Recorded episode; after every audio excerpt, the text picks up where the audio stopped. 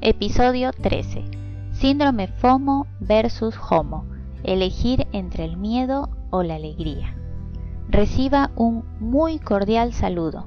Mi nombre es Estela Muñoz y si usted me permite estaré encantada de acompañarle durante su viaje a través de los diferentes episodios del programa formativo acerca del estrés.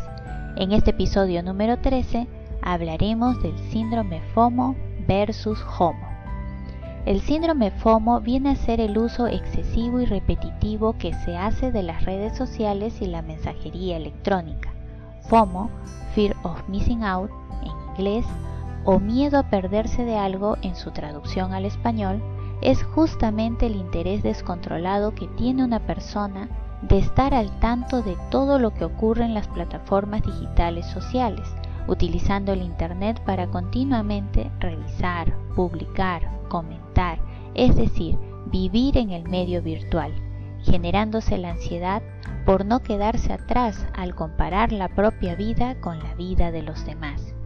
Querer prestar atención a todo lo que ocurre y no perderse de nada, no solo lleva al desarrollo de síntomas de ansiedad, sino que también activa el estrés por la cantidad de información que se recibe y que termina por sobrepasar a la persona pues es imposible ir al ritmo de las publicaciones y tener presencia digital las 24 horas del día. FOMO afecta en especial a adolescentes y adultos jóvenes que buscan tener notoriedad, popularidad y reconocimiento en las redes sociales, quizás para compensar una falta de seguridad y o carencia en la valoración personal.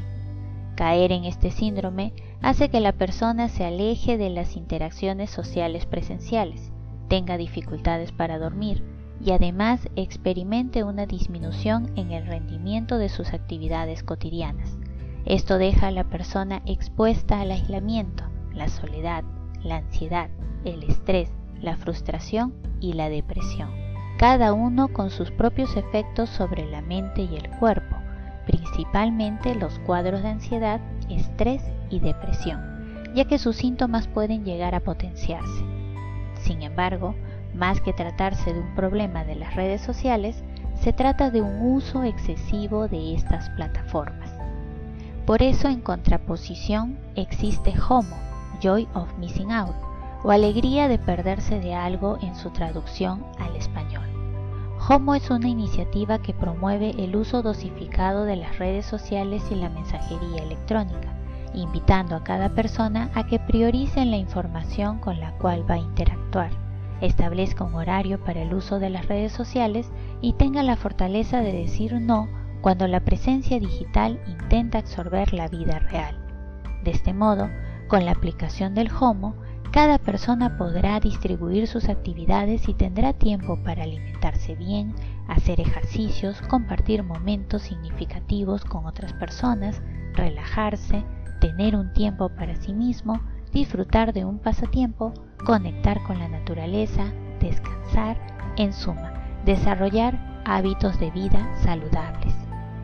Si desea repasar este tema, le invito a visitar la web Santore. Allí encontrará las publicaciones del programa formativo acerca del estrés, que incluye audios, infografías, ideas fuerza, contenidos adicionales y mención a fuentes consultadas. Muchas gracias por su asistencia y nos reencontramos en el próximo episodio. Chao.